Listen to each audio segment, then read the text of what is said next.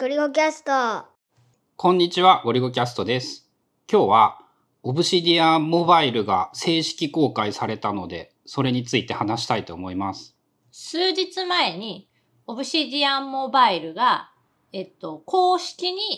リリースされた。今までアーリーアクセスみたいな感じで、えっと、 Obsidian のサポーターみたいなやつに入ってる人には、まあ、ベータテストみたいな形で、さ、先に試せるよっていうのがあったんだけど、ついに、えっと、一般ユーザーにも使えるようになりましたよってお知らせが、本当ここ2日ぐらい前？で、えっ、と、使ってみての感想というので、ゴリゴさんの個人的な意見としては、うわ、本当すっげえよくできてるな、すげえなって思うけど、俺の中ではそんなに使う機会が多くはないであろうということを改めて感じた。もともと iPhone で、その、そういうメモを取りたいというか、オブシディアンのものに何か書き込んだりしたいっていうのって、読書メモを本を読みながら書くときと、ご飯のレシピを検索するとき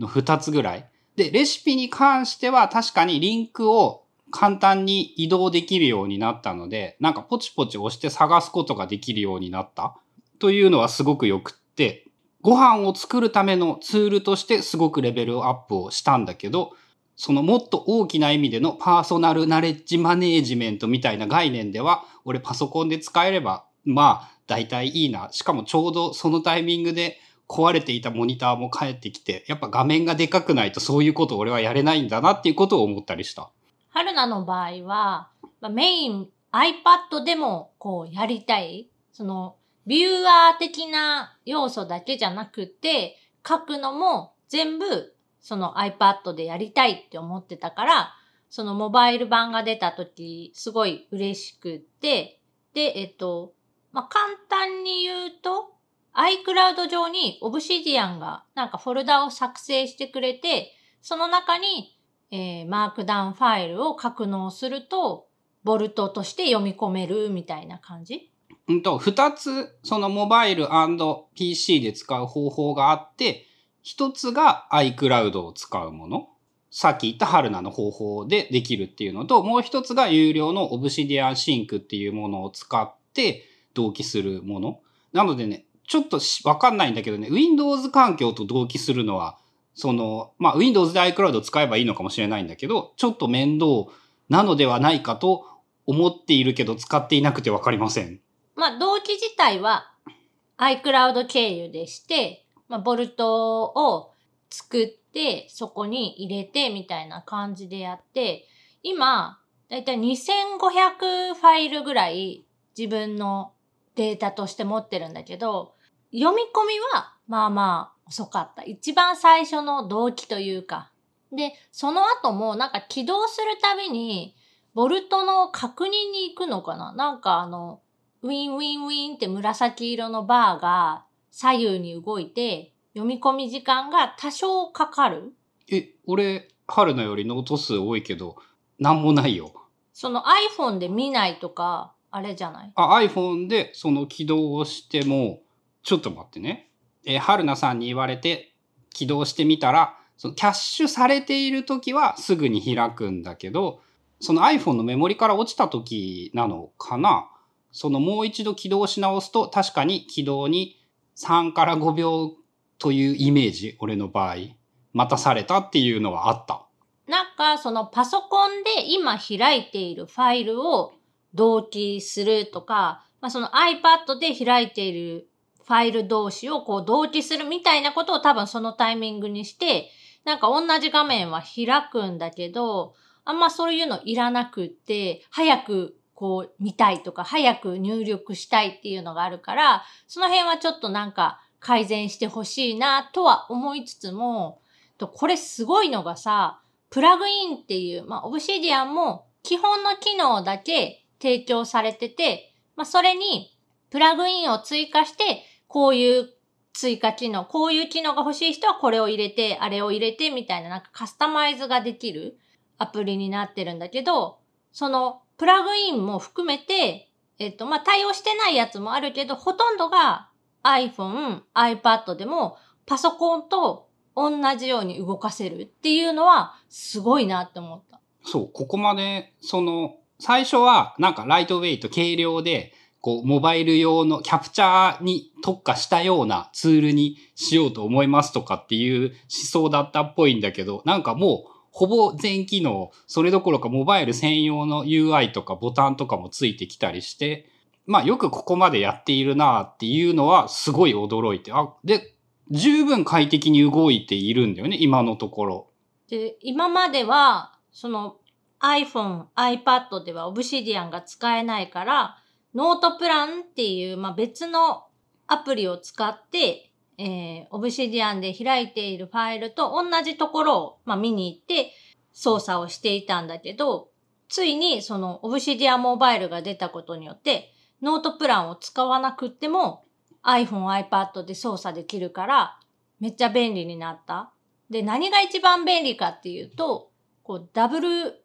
中括弧？違うね。まああの、カッコ二つのやつだよね。そう。括弧を入れると予測変換というか、今ここに入っているファイルのそのファイル名みたいなのをちょっと入力し始めると、ダーってこう予測変換というか一覧でさ、このファイルあるよ、このファイルあるよっていう、その予測で出してくれるっていうのがすごい良くってノートプランを気に入って使ってたんだけど、それがもちろんそのオブシディアンモバイルでも普通に使えるから、書きながらその過去のメモを振り返れるみたいなことが、やっと iPad でもできるようになった。ちなみに予測変換という日本語はめっちゃ誤解されると思うので補足しておくと、えー既存のノートを、今あるノートをそのインクリメンタルサーチができるんだよね。そう、あの、ササジェスト？よ、うん、機能？サジェスト機能かな？その、ダブルカッコの後、日本語とか英語、文字を入力すると、その文字が含まれたノートのタイトルというものが、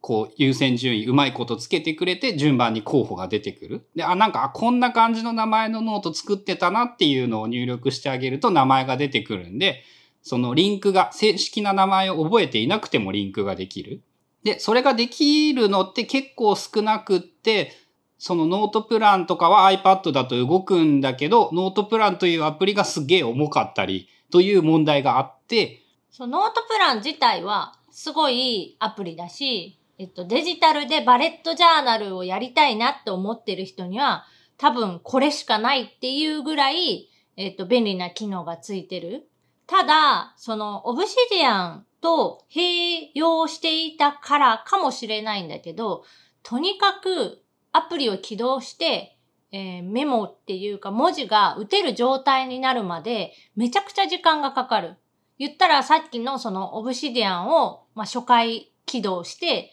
えーなんかボルトを確かめに行ってる、あれの3倍ぐらいは時間がかかる。3倍とかっていうともうに20秒ぐらい待たされるイメージなんや。そう、だから、その、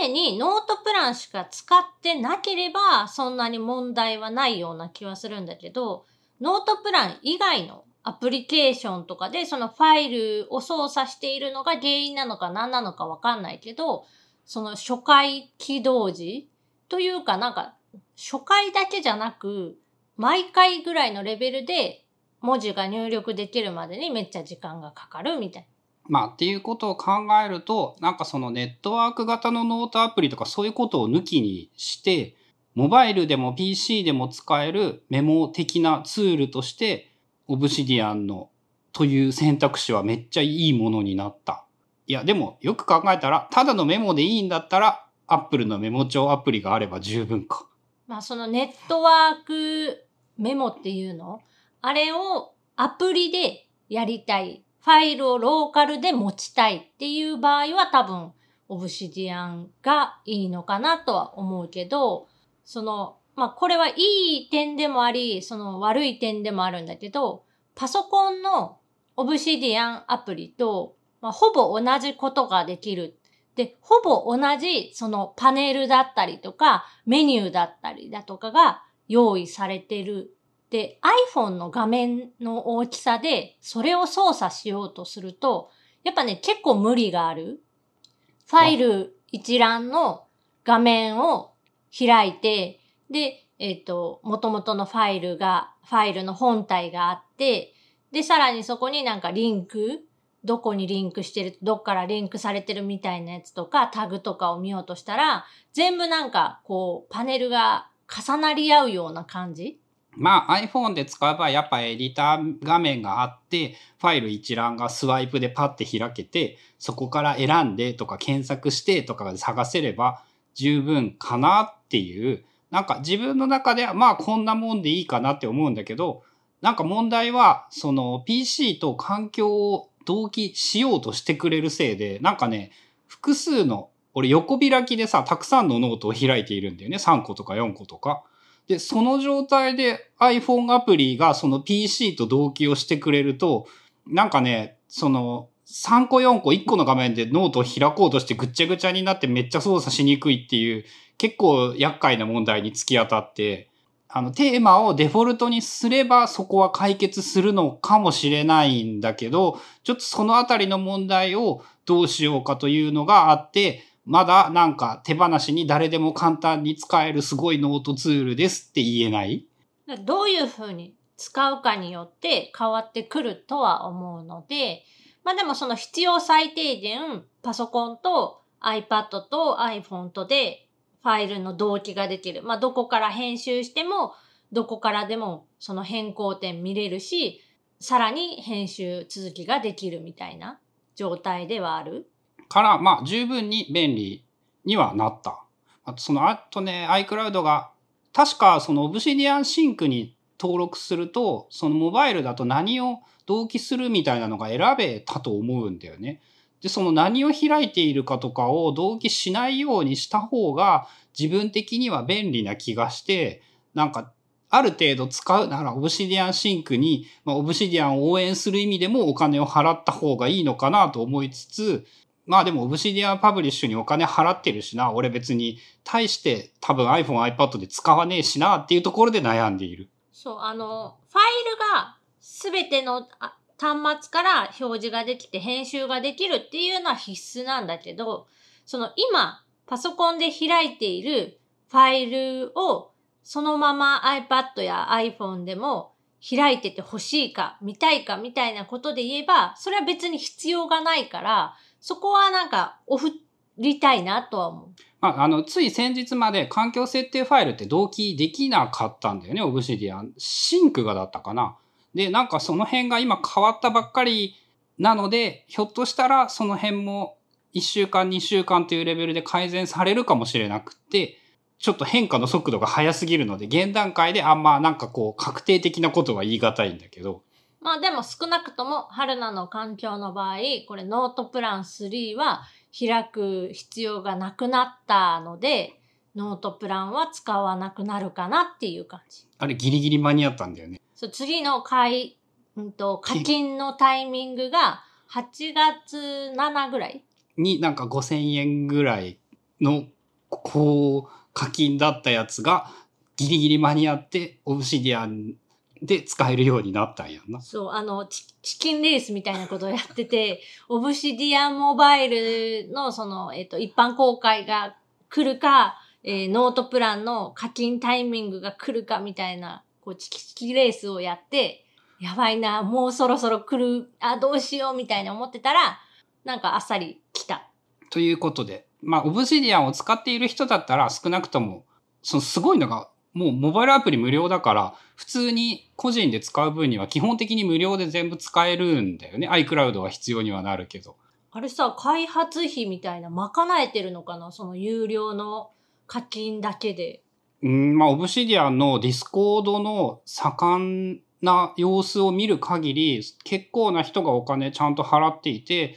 しかもコアで関わってるの、その夫婦二人だけっぽいから、まあやれているんじゃないのかなと予想しているけどね。なんかそういえばあの、 Obsidian Mobile のアプリリリース元が、そう、ダイナリストだった。それね、言おうと思った、今。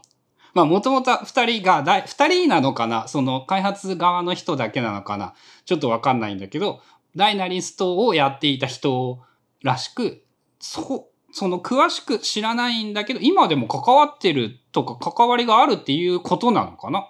なんかそのダイナリストのところからの名義でアプリが出ていて面白いなって思った。そう、アプリ開発者が Dynalist Inc.になってて、同じデベロッパーのアプリにあの Dynalist のアプリが入っている。まあ、なので、言ったら Dynalist が好きな人は Obsidian が好きになる可能性も高いとも言えるし、実際割と良くも悪くも似ている部分とか共通する部分って結構あるからね。何にしても、モバイルでこれだけ使えるようになると、なんかね、そのノートの使い方みたいなのは、すごい変わる気がするし、iPad で使うんだったら、あんま使いたくない言葉だけど最強ノートアプリという言い方ができるのかもしれないと思った。あ、そう。で、使ってて思ったのが、あの、リンクが簡単に取れる。 Obsidian のその特定のノートのなんかリンクっていうのがサクッとコピーができて、で、そのリンクを例えばリマインダーとかカレンダーとか、ああいうののその URL っていうところに貼っておけば、そこポチって押すとその Obsidian が起動して、 Obsidian のその特定のノートが開かれるみたいな。うん、なんか Evernote でもよく喋ってたよね。そのノートリンクみたいなのを取得しとくと、その URL、ブラウザに入れればいいし、その URL が開ける場所なら何でも機能するっていうのも簡単にできて、まあどのぐらいどう使うのか。俺は特に必要はない感じはするんだけど、そのあたりのそういう使い方もできるかもしれない。まあ大体そんな感じですかね。ということで今日は Obsidian Mobile が正式公開されたので、まあ、現段階で使ってみてどんな感じだったのか。まあ、最初の設定がね、思っていたよりは難しいと思ったよ。そういえば。そうだね。なんか、あの、新規作成しかこう、受け入れてくれない風に見見え。る。まあ、そのあたりは、誰かが多分やり方とかを書いてくれるか、まあ、あの、そんなに難しくはないし、ヘルプもあったと思うので、それを見ればわかると思うので、わかんない人は頑張って探してください。